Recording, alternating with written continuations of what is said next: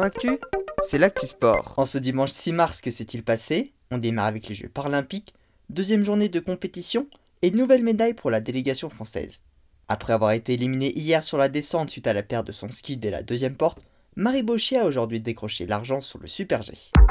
Toujours dans les sports d'hiver, nouvelle victoire française en ski alpin, Tessa Worley a remporté le slalom géant de Lenzerheide. 2.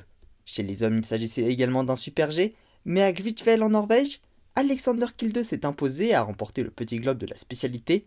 Mathieu Bellet a pris la 17e place. Du côté du biathlon, c'était les poursuites de Kontiolahti en Finlande.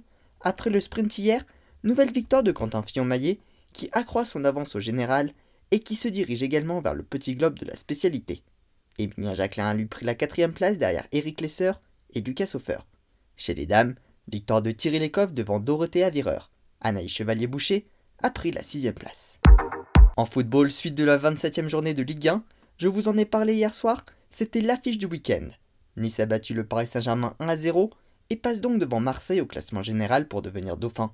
Malgré cela, le Paris Saint-Germain compte toujours 13 points d'avance. Ce soir, Marseille reçoit Monaco. L'autre belle performance du jour, c'est la victoire 1 à 0 de Saint-Etienne face à Metz, une victoire qui permet aux Verts de passer à la 17e place du classement et de sortir de la zone de relégation. D'ailleurs, dans cette zone de relégation, rien ne va plus pour Bordeaux, battu 2 à 0 par 3, qui était pourtant réduit à 10, les Bordelais sont derniers. Dans les autres résultats, 2-0 entre Nantes et Montpellier, ainsi qu'entre Rennes et Angers, victoire 4 à 0 de Lille face à Clermont, et la rencontre Reims-Strasbourg s'est terminée sur un nul 1 partout. En cyclisme, première étape de Paris-Nice avec un départ et une arrivée à Mantes-la-Ville, finale assez surprenant. Le français Christophe Laporte s'est imposé devant deux de ses coéquipiers, Primoz Roglic et Wood van Aert. Les trois cyclistes ont terminé avec 30 secondes d'avance sur le reste du peloton. En MotoGP, premier Grand Prix de la saison au Qatar, victoire de l'Italien Elena Bastani, Johan Zarco et Fabio Quartararo ont pris la 8e et la 9e place.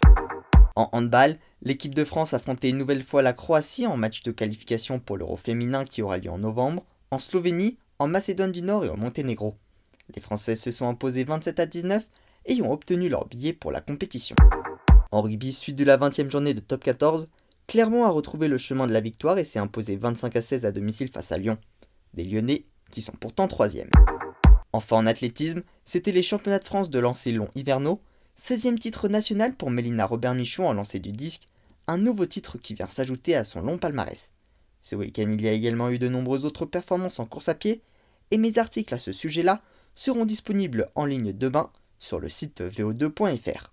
Voilà pour les actualités du jour, à demain dans Sport Actu.